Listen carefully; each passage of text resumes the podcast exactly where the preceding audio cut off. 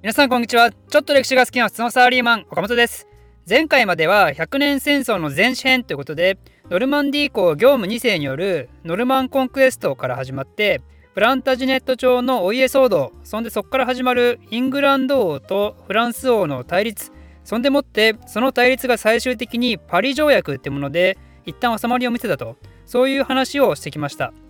だけどパリ条約の中身を見てみると結局中途半端にイングランド王にフランスの領土を与えるってもらったんでそんなことするとイングランド王もフランスへの未練を断ち切れずフランス王も後々の国王になってそのイングランド王の領土が邪魔に感じられてきて将来的な争いを生むだろうとそういう話でしたよね。ということで結局パリ条約で訪れた二国間の平和なんてのはほんのつかの間でしかなくてパリ条約時のフランス王はルイ9世イングランドはヘンリー3世でしたがその孫と息子にあたるフィリップ4世とエドワード1世の時代になってついにまたドンパチが再開されてしまいます。ちなみにフィリップ4世って言ったらあのアナーニ事件で有名な君主ですよね。アナーニ事件については今回触れないですけどその後フランスにとっては初めての三部会が開催されたりね。結構重大な事件を経験してる君主ですよね。でそんなフィリップ4世とエドワード1世のいざこざの件ですけど最初はイングランド側の船がフランス王の港を襲ったことが始まりのようなんですよ。まあ、やっぱりそんなことしちゃうとねそんな悪いことする進化は私にはおらんってことでフランスはまたキテーヌの領土没収っていう宣言をするわけですよ。結局これはローマ教皇の仲裁があってまた和平に持ち込まれたんですけどまあねこんな感じの小さなドンパチがこの後の時代もどんどん続くんですよ。次はその息子たちのシャルル4世とエドワード2世の時代もねドンパチして空き店の没収したりでも和平を結んで返還したりでもこの時の和平に際して和平を確固たるものとするためにイングランド王に対してアキテーヌ公としてフランス国王に進化の礼を取る儀式をしましょうっていうのがあったんですよ。ということでそういうイベントが後々起こるわけですけどちょうどこの時期実はフランス王家側にはとある重大な変化が起きてるんですよ。それは何かというと王朝の交代です。そもそもそれまでのフランス王朝あのネクラ王ルイ7世とか征服王フィリップ2世とか南アキテーヌをイングランドの王に挙げちゃった優しい西王ルイ9世とかこの人たち何王家の人たちなのかというとカペー家というものなんですよね。つまりこの時代のフランス王国はカペー朝になるわけですよ。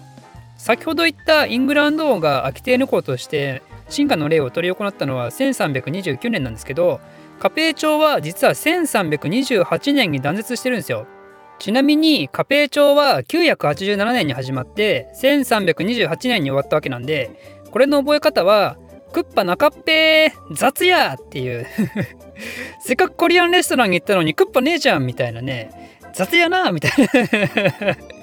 まあそういう覚え方があります。まあそんなどうでもいいんですけどそのカペイ朝が断絶した話と後の100年戦争が始まる理由はものすごく密接に関係してます。カペイ朝が断絶した理由は単純に最後の王様に男の跡継ぎがいなかったっていう、まあ、別に何も珍しくも何ともない話なわけですけどそしたら普通は暴流の家柄で有力な人物が王様になることが多いわけで今回もその例から外れずに最後のカペイ朝国王シャルル4世のいとこでバロワ伯のフィリップっていう人物がフィリップ6世として国王になるわけですよ。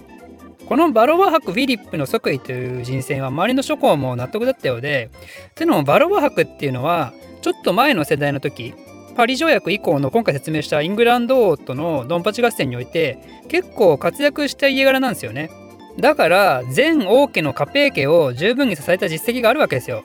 だけどそんなバロワ博の多い継承に対して大声で異議を唱えた人物がいたわけですよね。それがまさしくその時のイングランド王エドワード3世であったわけですよ。エドワード3世は何が不満だったのかそれ何を求めてたのかというところですけど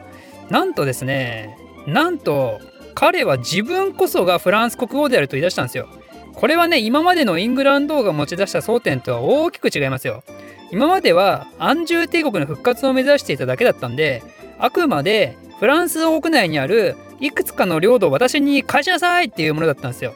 それが今やフランス国そのものが私のものであるって言ってるわけですからね。要求値だだ上がりしてるんですよ。でもこれは決してカペイ朝断絶の混乱に乗じて「えいやー!」で起こしたものではなくてエドワード3世にはそれを訴えるだけのれっきとした根拠があったんですよ。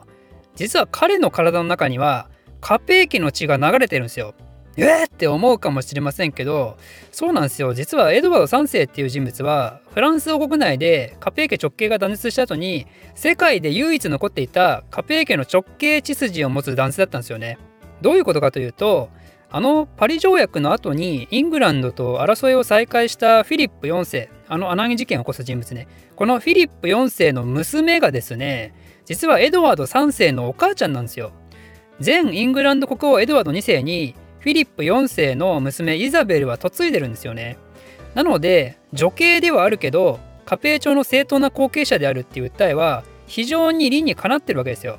だからエドワード3世からしたらフィリップ6世なんてバロア博？足らんわ格がってことですよね。でもまあこれはやっぱりフランス国内では支持されないわけですよ。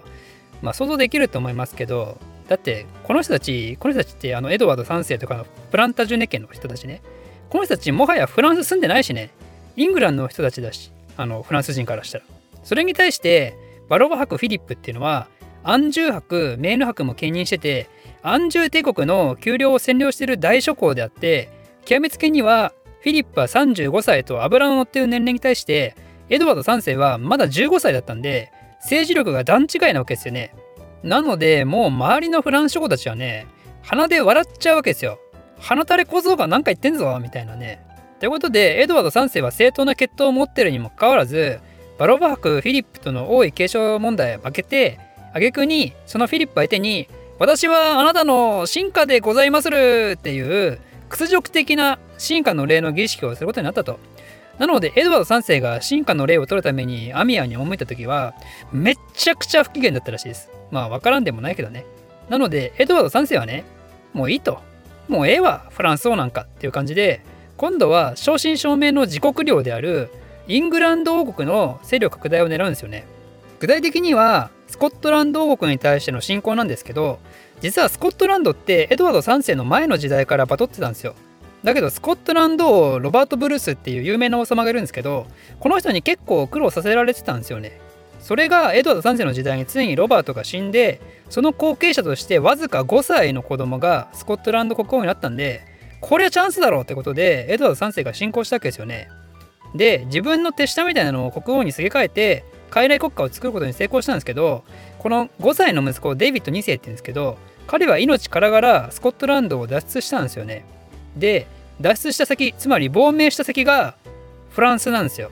でフランスはこのデイビッド君をめっちゃ丁重に扱うんですけどそんなことするとエドワード3世からするとめちゃくちゃ嫌な気分になりますよね。何してんのあいつってあのクソバラバ野郎って。これでデイビッドが大きくなって復讐してきたらどうしてくれんのって。なんでエドワード3世はそれに報復するような形でフィリップ6世の義理の弟でロベール・ダルトワっていうまあ詳細を省きますけどフランス王国の謀反人がいたんですよ。エドワード3世はこの人をフランスにいたら危ないの？じゃあイングランド来なよって言って、まあ、フランス国王をイラつかせるようなことをしたわけですよ。フィリップ6世からしたら殺したくて殺したくてしゃあないやつを分かっててかくまったわけですからね。で何回も言ってますけどイングランド王エドワード3世はフランスにおいてはねアキテーヌ公としてフランス王フィリップ6世のね進化なわけですよ。ということなんでお前進化のくせに態度悪いなってことでまたいつものようにアキテーヌ領の没収を宣言したわけですよね。ここでエドワード3世はついにブチ切れてしまうことになります。お前 お前正気で言ってんのかって。お前は今俺に対してフランス人として命令に従えと言っていて、その命令に従えないなら領土を没収すると言っていると。だけどお前は俺をフランス人として認めることはできないからフランス王にはさせなかったんじゃねえのかと。都合のいい時だけフランス人にしたりフランス人にしなかったり挙句の果てにはフランスと全く関係ないスコットランドとの戦争も嫌がらせしてきやがったりてめえマジでいい加減しろよってなったわけですよね。ということでついに運命の1337年エドワード3世はウェストミンスターで宣言するわけですよ。フィリップ6世に捧げた進化の礼を撤廃するフィリップ6世あいつはフランス王を戦勝するたかが一地方豪族である俺こそが真のフランス王である。そしてその年の11月にフィリップ6世に対して宣戦布告してこれにて100年戦争が幕を開けることになるわけですね。ということでこの続きはまた次回説明したいと思います。大好評年号頃の第2弾ができたよ。世界史学者のみんなこれを聞いて年号いっぱい覚えちゃおう。ではまた